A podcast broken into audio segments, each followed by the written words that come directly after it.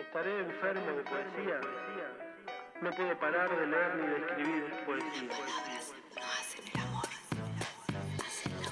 Toco tu boca, con un dedo toco el borde de tu boca. Voy dibujándola como si saliera de mi mano. Ejemplo. Yacíamos en un lecho de amor. Ella era un alba de algas fosforescentes.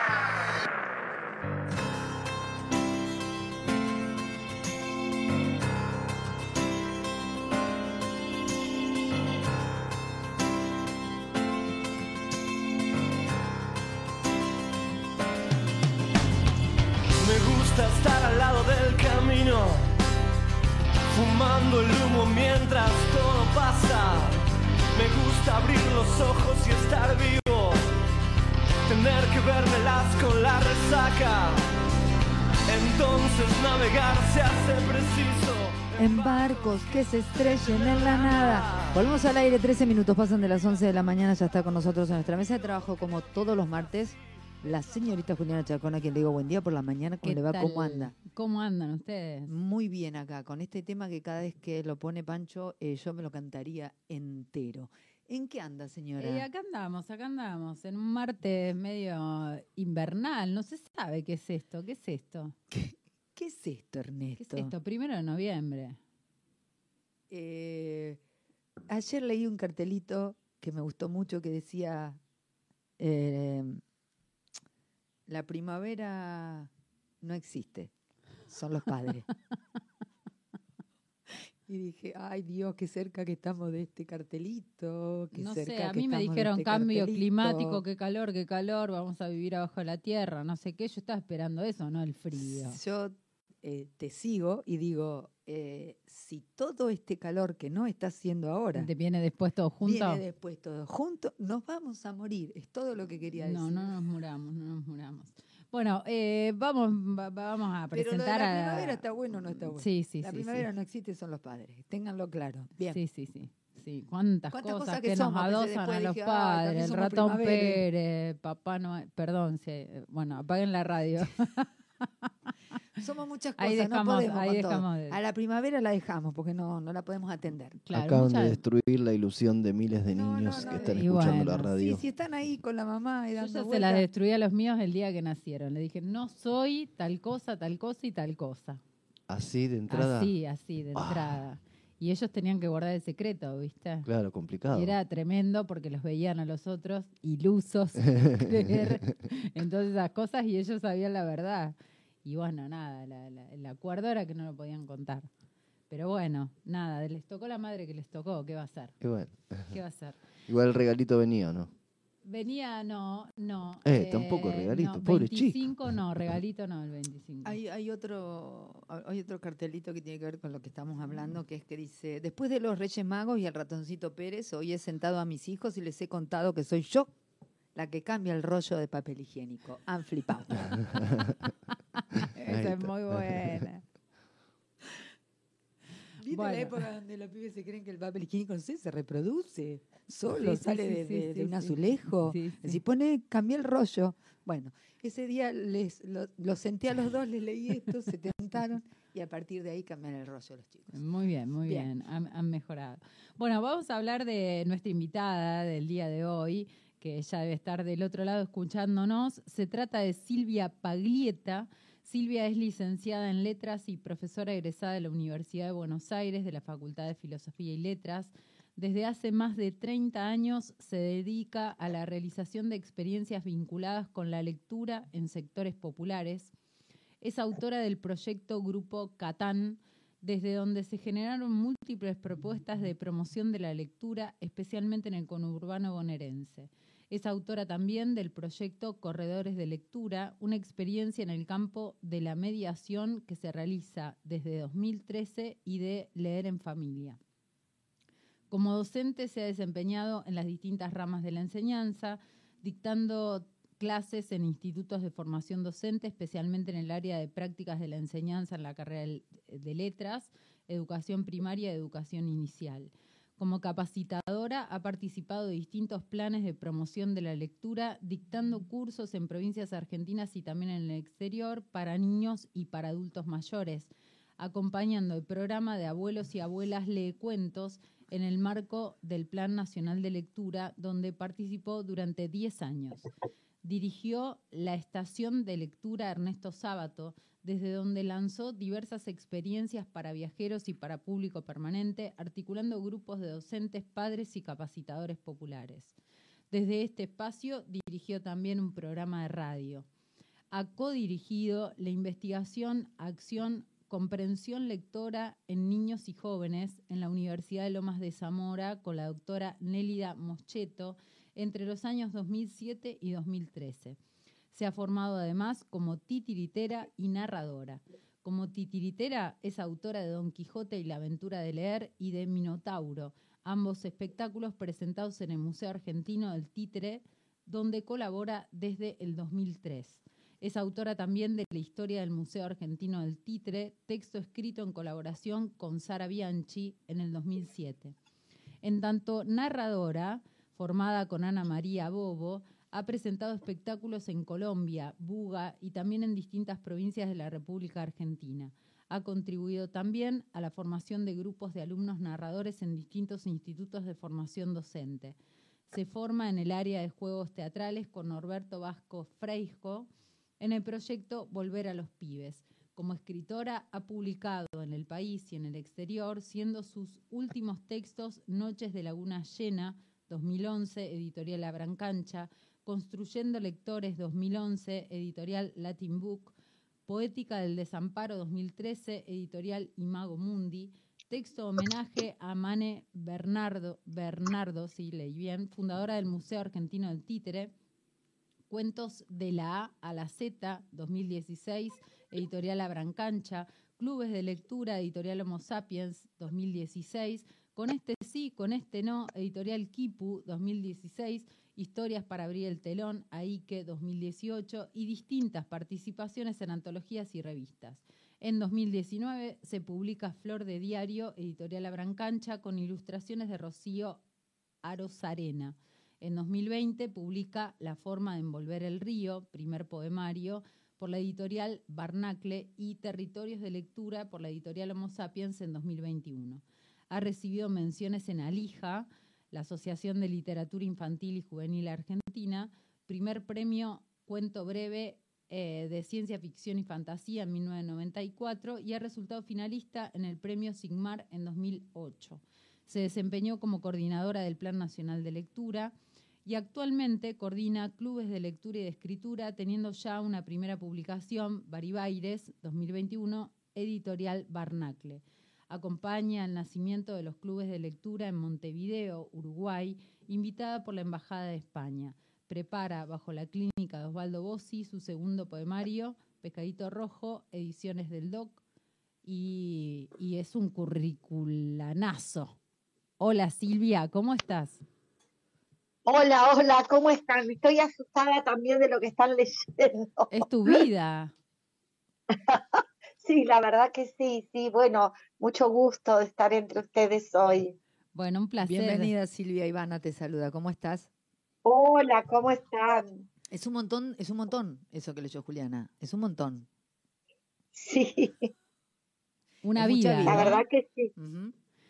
Silvia, y, y esto que decimos es una vida, una vida dedicada a la, a la lectura, a la promoción de la lectura, a la escritura. Digo, tuvo en algún lugar eh, un comienzo. ¿Cuál fue ese comienzo?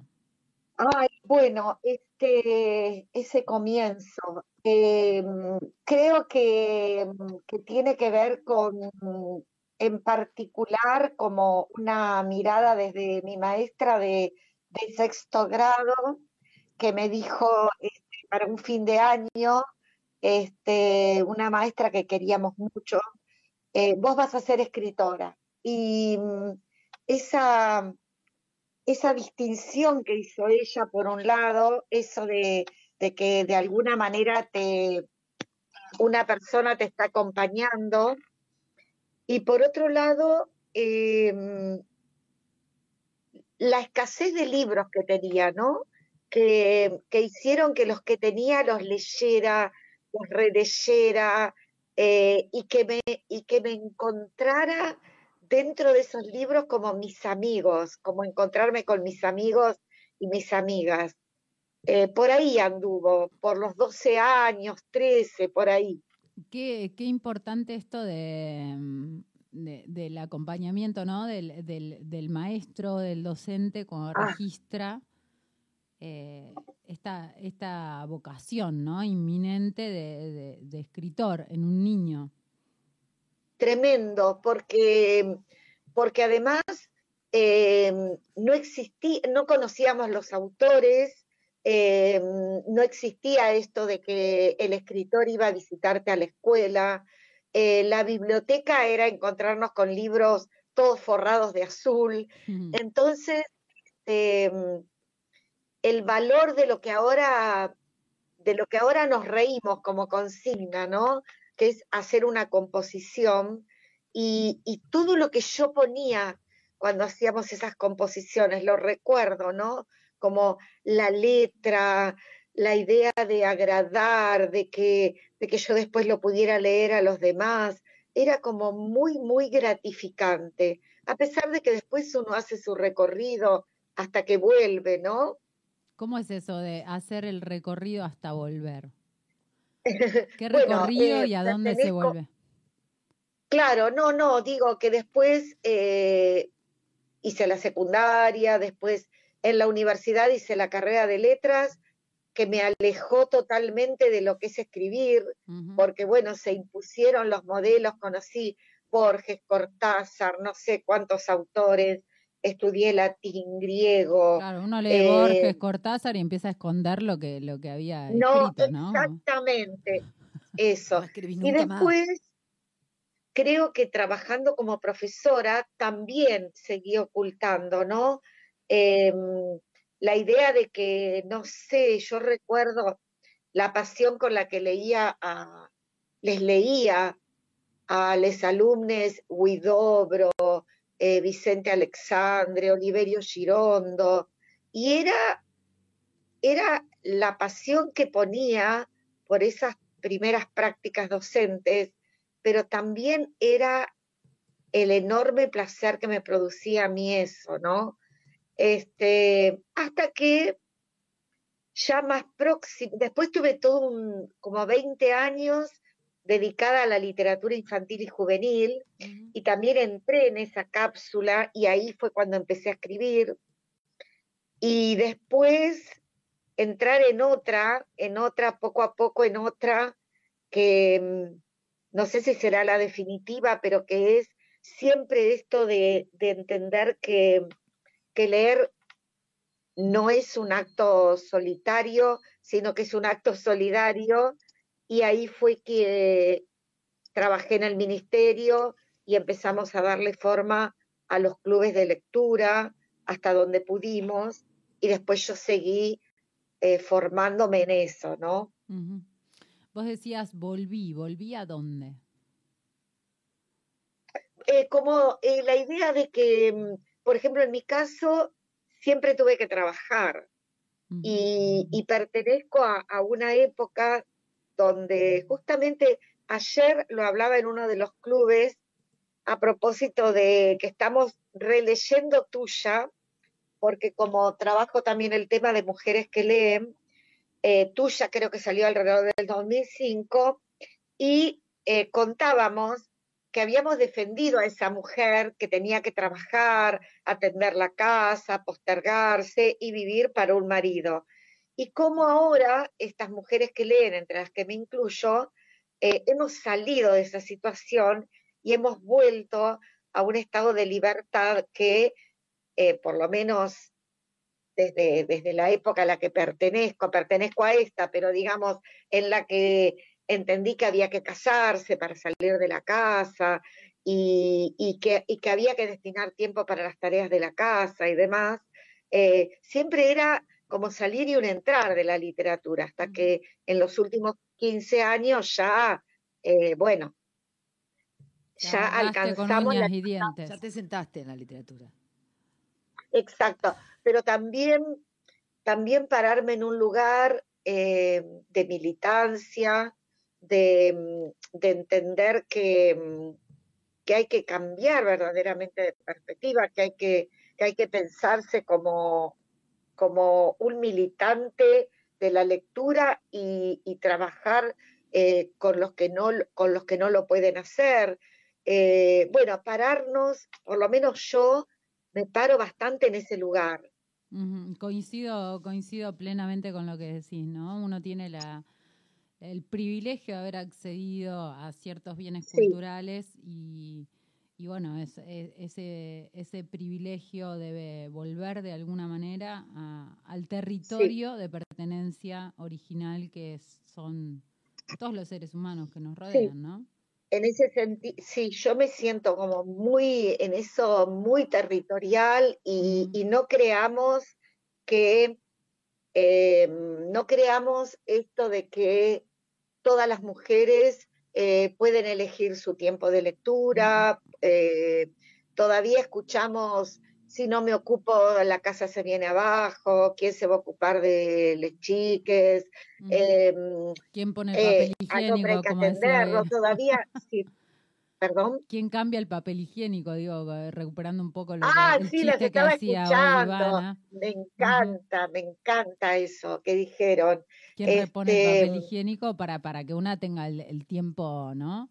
De lectura, Claro. por ejemplo. ¿Y quién, ¿Y quién toma esto de... mm, eh, también hablábamos a propósito de, de, de, de tuya, que era lo que comentábamos ayer, cómo, este, cómo según donde te pares, decís, bueno, pobre Mina, este, la, la, la engañó el marido, bueno, de alguna manera tiene que reparar. Y cómo el gran protagonista de esto que ha hecho Piñeiro, que siempre trabaja mucho apuntando para la clase media, este dolor de la clase media cuando se le desbarrancan los valores, ¿no? Eh, entonces, eh, probablemente yo haya formado parte también de esa, de esa estructura, ¿no? Eh, y, ¿A qué te referís siempre con esto haciendo- de, de- de los dolores de la clase media cuando, cuando se les desbarrancan los valores? Claro, ¿Cómo sería eso? se desbarranca, por ejemplo, o sea, delatar al marido, como era en el caso de esta protagonista, delatar al marido era perder la escuela privada, era perder la buena ropa, era perder la buena comida, era perder lo que decían los demás. Entonces, de alguna manera necesitaba como cubrir a ese marido, que era como también protegerse ella. Digo, qué lejos que estamos ahora eh, que cómo, no, no, no qué lejos estamos, sino cómo nos vamos alejando día a día de esos modelos y, y vamos desarrollando otras libertades y otros tiempos. No sé, cuando hablamos de, del, del el espacio privado, el cuarto privado, ¿no? El, Eh, el famoso cuarto propio de Virginia Woolf, ¿no? el cuarto propio, el cuarto propio, digo, eh, y yo leo un poco de, de mujeres que leen, eh, digo, vayamos a leer a nuestro cuarto propio, llamaremos cuarto propio al espacio donde estamos a solas con lo que queremos hacer, leer. Eh, eh, que, se, que se, en estas interpretaciones que hacemos, que el cuarto propio sobre todo sea el recorte de tiempo que hacemos para nosotras, ¿no? Eh, el espacio donde vos podés desconectarte del devenir, ¿no? Desconectarse y entrar en el, abrir la puerta de lo que es encontrarnos con un libro eh, o con la escritura, ¿no? Con, eh, no es lo mismo escribir in- eh, aceptando la, la interrupción permanente a decir tengo un espacio de escritura, ¿no? Me refiero fundamentalmente a eso. Eh, hoy, hoy mencionabas, para volver un poco a- al territorio de la escritura, que cuando te empezaste a meter en literatura infantil y juvenil, empezaste a escribir otra vez, ¿no? Después de, la formación académica, de dedicarte fuertemente a, a trabajar como capacitador y demás, dijiste, yo cuando, cuando me metí más fuerte con la literatura infantil y juvenil, empecé a escribir. ¿Qué crees vos que habilita? Porque lo, lo voy a hacer como ley. Casi siempre la literatura, la cercanía a la literatura infantil y juvenil habilita al escritor. ¿Por qué crees que sucede eso? Bueno, no, no lo sé, pero en mi caso, em, en mi caso, eh, yo había hecho una licenciatura con Lidia Blanco y Graciela Guariglia y como formándome en algo que desconocía, que era la literatura infantil y juvenil. Tuve una formación ahí bastante intensa, conocí una enorme cantidad de escritores y ahí conocí la obra de Gustavo Roldán. Y Gustavo Roldán eh, fue realmente como impactante para mí, porque además Gustavo Roldán decía ideológicamente lo que yo quería decir. Eh, yo sentía que era una voz que hablaba para, para adultos y para niñas, para las, para las infancias, y creo que fue ese el camino, porque después eh, yo escribí una, una historia, la primera, Noches de Laguna Llena, eh, que está en, en donde tengo la mayoría de, de la literatura infantil publicada, y entonces tomé clases con él. Y mm, eso para mí fue como definitivo. Fue encontrarme con un autor durísimo, fue encontrarme con que, con que lo que yo escribía no era maravilloso, sino que tenía que tener muchísima corrección. Eh, fue muy duro, muy duro, muy duro, pero fue verdaderamente el, el camino, eh, la persona que me llevó a la escritura. Sin dudas fue él, ¿no? Qué importante Esa- esto, esto que decís, Silvia, de, de, digo, ¿no? Después de haber tenido una formación académica eh, de, de cierto eh, renombre, vamos a ponerlo así, para decir algo. eh, digo, de- igual tuviste que acceder a alguien que, que escribía para, para poder escribir literatura, ¿no? Mira, ¿Son, me son acuerdo de una territorios cosa distintos o, o qué pasa ahí? Sí, me acuerdo de, me acuerdo de, muchas cosas que él me dijo, pero, pero la primera vez que fui eh, a verlo, eh, yo tenía eh, todo completo el texto escrito, que era como una especie de novel donde yo había tomado una idea de, había pasado un día en la Laguna de los Padres y había estado mirando los animales y bueno, yo también soy bonaerense, he vivido en muchos pueblos, ciudades de la provincia de Buenos Aires y entonces me sentí inspirada, palabra que después aprendí a borrar, pero bueno, en esa época me sentía inspirada.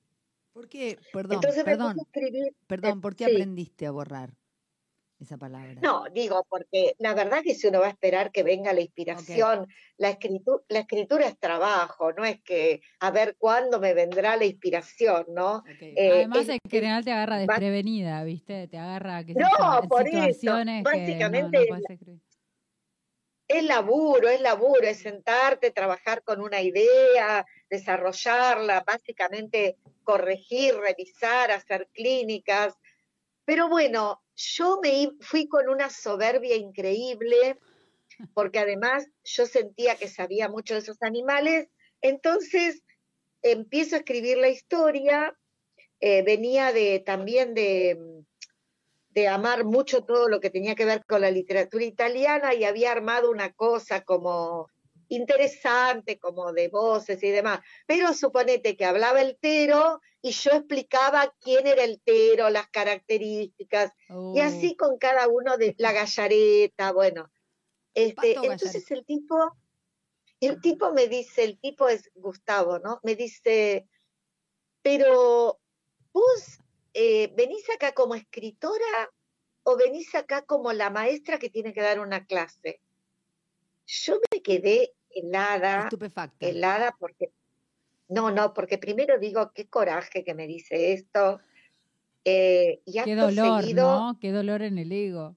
Ay, no, no, fue tremendo porque em, me, me pasó, me, fue como un golpazo, ¿no? O sea, y, y- y todo lo que llevaba escrito se redujo a la mitad, porque después, por ejemplo, tenía cosas de metáforas, que yo sabía que tenía que poner mucha metáfora, muchas cosas de eso, y él me decía, por ejemplo, dibujame esta metáfora, ¿qué quisiste decir? Y no podía, y no podía, porque no sabía qué había escrito, qué era eso que sonaba lindo y no tenía la manera de explicarlo.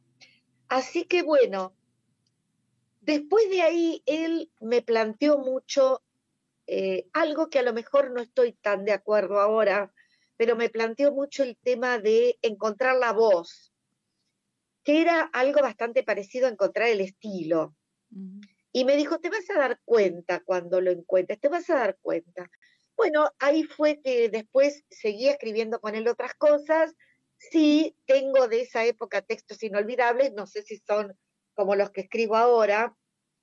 Y después cuando me empezó a ver bien, que andaba bien, me dice, bueno, un escritor tiene que saber que nunca tiene que colgar el cuadrito.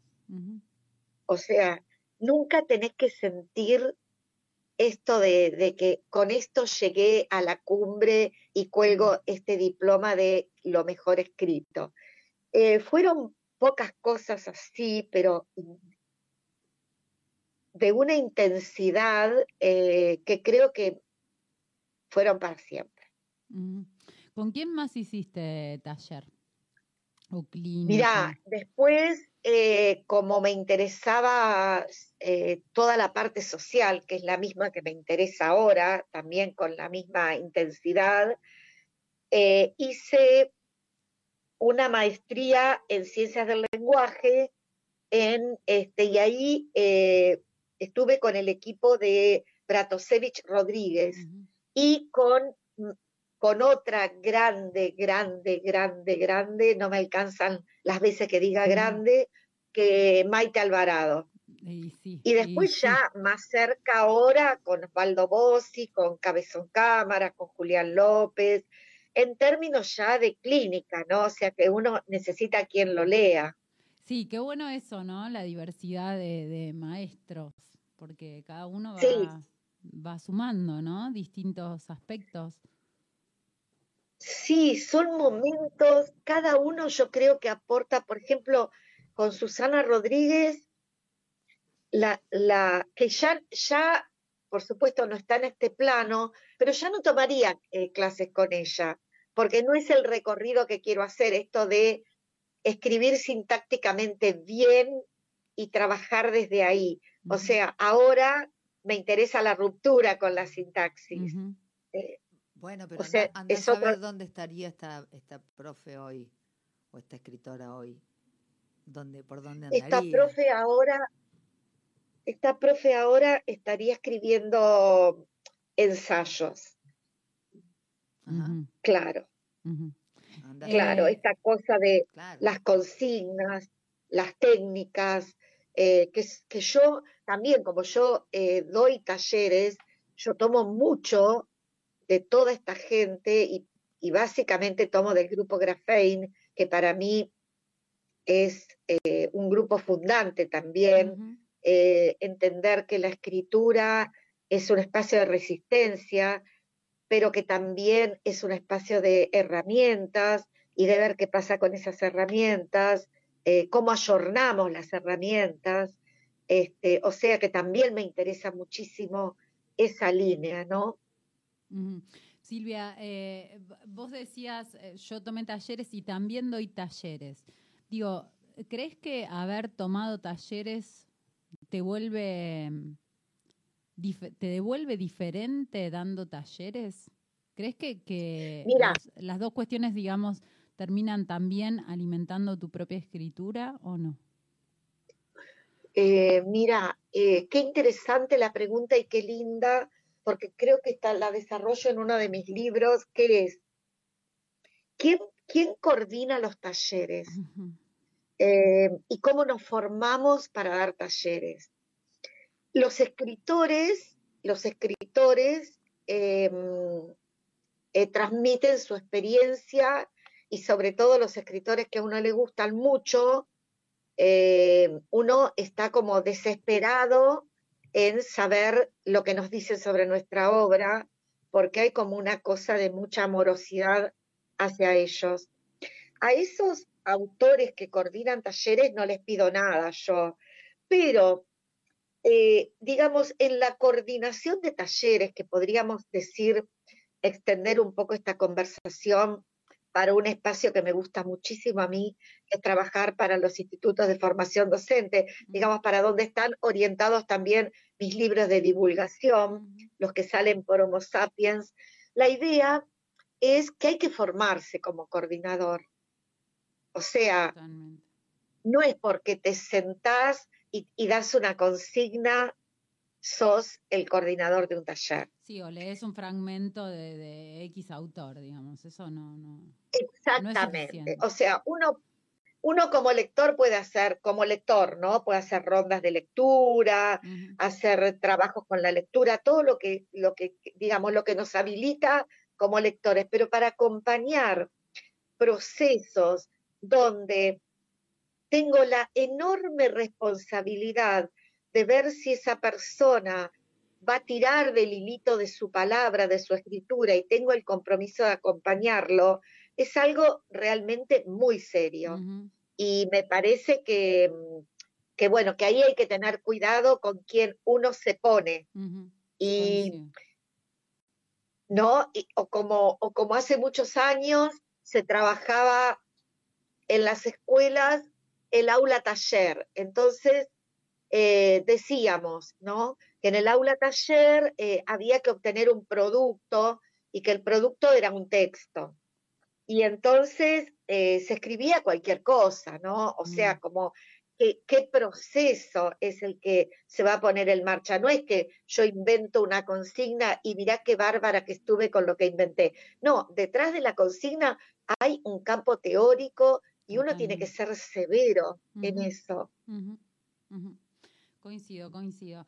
Eh, ahora, pregunto, todos, todas estas posiciones, digamos, como coordinadora de taller o como tallerista, ¿crees que retroalimentan tu propia escritura? Digo, ahí explicabas un poco como tallerista sí, porque te fueron dando distintas herramientas. Lo que pregunto es, ser coordinadora de taller, ¿te vuelve a vos hacia tu escritura de otra manera? No lo siento así, sí, no, la verdad que no lo siento así. Lo que sí siento es que eh, cada vez que mm, cada vez que pienso, digamos, los talleres que yo doy son talleres que se llaman leer para escribir, donde, donde siempre lo que, lo que quiero es garantizarme una lectura para después escribir y lo, eh, me sirven, digamos, como escritora, esos trabajos de los participantes, las participantes, me sirve para ver cómo si uno eh, pone bien una consigna, eh, no hay, que es algo que sí me sirve para mí, no hay género, no hay formato, no hay nada, ¿no? La persona logra hacer un trabajo con la palabra liberada de esas estructuras. Para eso sí me sirve. Sí. Bien. Eh, además de trabajar como coordinadora de talleres, como escritora, además haces un trabajo de promoción de lectura.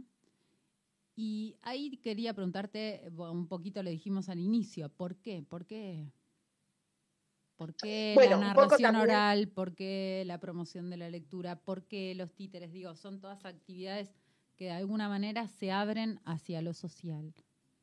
Sí, eso sí, eso viví muchos años en Matanza, en González Catán, eh, donde creo que al día de hoy eh, no, hay, no hay librería de libros, solo de libros.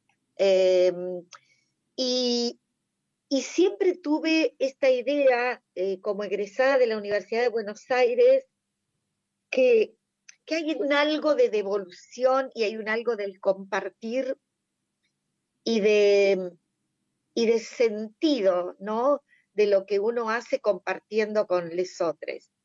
Entonces, eh, para mí, siempre que hablo de mis lecturas, hablo de mis lecturas compartidas. No me imagino, eh, no me imagino con un libro que no lo hablo con nadie, ¿no? Eh, y además, como yo también vengo de un, de un espacio de ausencia de lectura, es un poco también acompañar esa infancia donde qué valor tenía el prestar libros, el compartir y sentir también que permanentemente hay que peticionar para que eh, nuestro Estado, que ya lo tiene como política la lectura, eh, contribuya a, eh, a la lectura, ¿no? Ujú. Eso me parece, me parece un camino para la vulnerabilidad, un camino que es el ABC. O sea, por supuesto, comer, dormir, eh, este, pertenecer a la sociedad, aunque es una estructura capitalista, pero, pero no, no salirnos, eh, entender que, que, hay una, que hay una lógica que impone el sistema, que es así, y que, y que nosotros podemos, con las lecturas, contribuir a que esa base empobrecida sea, sea menor, ¿no? O sea, no pretendo salirnos de la estructura capitalista porque es imposible, pero sí plantear como acto de la pequeña revolución de cada día eh, el compartir la lectura. Eh, me hiciste acordar a un libro que ahora se- no me acuerdo el nombre, de Michel Petit, que dice, bueno, leer un libro en, un, en la marginalidad, digamos, ¿por qué los chicos no leen? Sí. Bueno, porque es una amenaza a todo un sistema de valores. Claro, claro, claro, Este, claro. Y, y nada, es un cuerpo echado que no hace, que no, que no se conecta con Claro. los que están alrededor y eso termina siendo amenazante.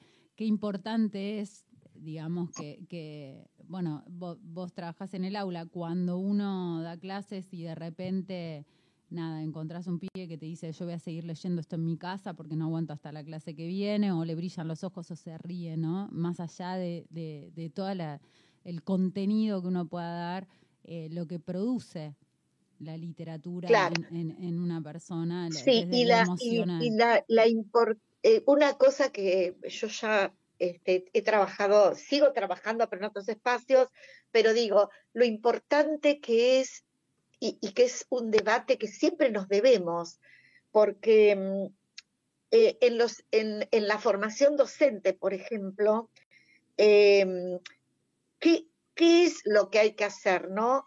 Eh, generar conocimiento sobre la enorme cantidad de obras que hay y, y conocer la teoría literaria y hacernos las preguntas desde Ujú. la semiología, la semiótica, la lingüística, etcétera, o generar espacios de lectura, ¿no? Donde, donde ese futuro docente se enamore de esto que es una práctica que nos pertenece a todos y a todas, ¿no es cierto? Es una práctica que va más allá de las clases sociales, que puede ir más allá. Entonces, eh, yo me fui del trabajo de los institutos con esa, con esa pregunta, ¿no? Lo mismo pasa con la narración. O sea, eh, ¿leemos teoría acerca de la narración o nos formamos como narradores y nos ponemos a contar cuentos?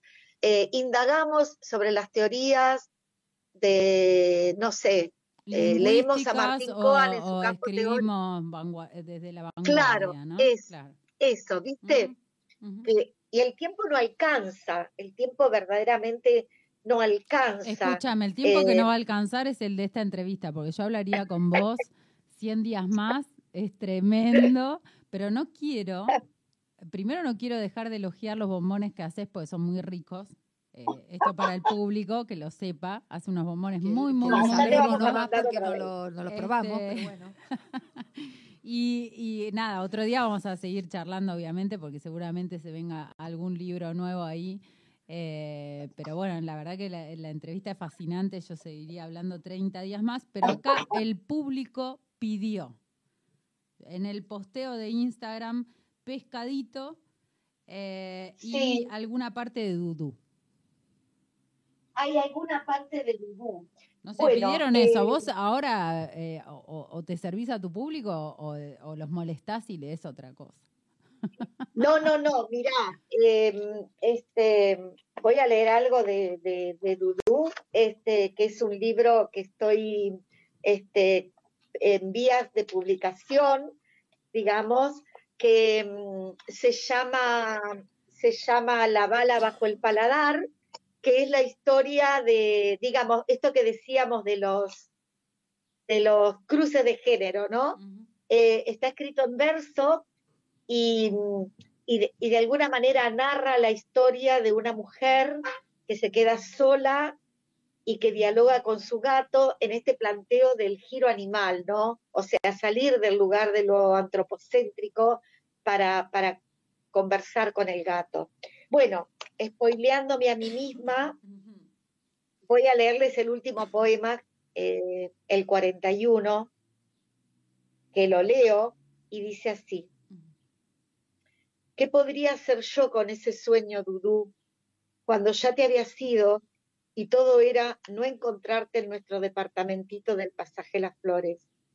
Por eso decidí no despertar y quedarme ensoñada en los placares. Yo sé que no se hace. Entre las medias no se hace. Entre las sábanas que una amiga plegó.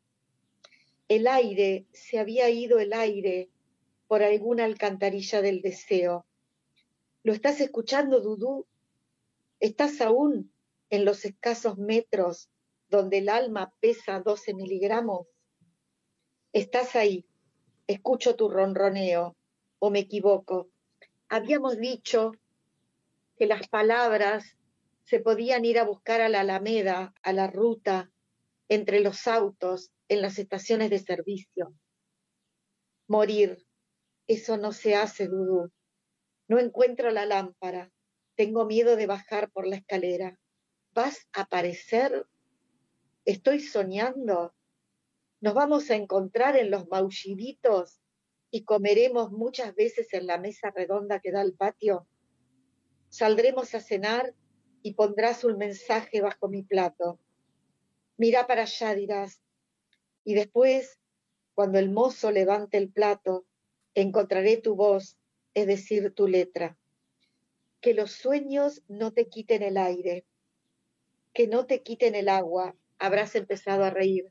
El fuego, que no se vaya, harás un ademán, tu mano un cuchillito acogotándote. ¿Te habrás ido, Dudú? Hay un rumor de pasos abajo, la puerta, el picaporte, la alacena, los platos, una bandeja, tazas, ¿Quién pone la mano sobre los sueños? Silencio, Dudú, estoy llegando. Ahí. Tremendo, tremendo, Silvia. Nos queda pendiente pescadito, pero eh, contale a los lectores, a los oyentes, dónde pueden conseguirlo. Librazo, Bueno, les pueden digo. escribir- porque Consigan ese Pueden libro. escribirme a mí por, por privado, eh, mi Instagram es spaglieta, o pueden escribir a Ediciones del Doc, que también les contestan. Bien. Silvia, te Creo que se vende por acá en Hernández también. Bien, bueno, ahí atentos, consíganse pescadito porque es un librazo, Sí. librazo. Eh, Gracias. Mil gracias por, por, por nada, por sumarte a este espacio extraño, un martes a las 11 de la mañana, hablando casi una hora completa de literatura. Bueno, bueno, la verdad que estoy encantada y bueno, siempre dispuesta a, compartir. Muchísimas gracias y felicitaciones por el programa. Un abrazo, Silvia. Muchísimas gracias a vos. Bueno, ahí pasaba. eh, creo que de las de las de las que yo recuerdo, la más visceral en, en- tiene una cosa muy de docente, ¿no? Sí, ese apasionamiento. Tiene una cosa muy... Eh, y no, no quise interrumpirla, ¿no? Pero seguramente podremos en otra charla charlarlo. Eh, ¿qué, qué, qué tema cuando nos metemos también en la educación, en lo polar, ¿no? Eh, esto o aquello. eh, le iba, a, le iba a, a decir que por ahí había lugar para un poquito de cada cosa, ¿no? Que, que, que hay que dejar de pelearse mm, con esta cosa de o esto o aquello. Sí, eh, ca- depende como de cada uno, ¿no? Justamente, Donde se posiciona. Eh, La vi tan apasionada que dije, no, no, esto yo acá, yo acá no me meto ni un poquito. Gracias, Juli, como No, por siempre. favor. 57 minutos pasan de las 11 de la mañana, pasó Juliana Chacón en Kilómetro Cero.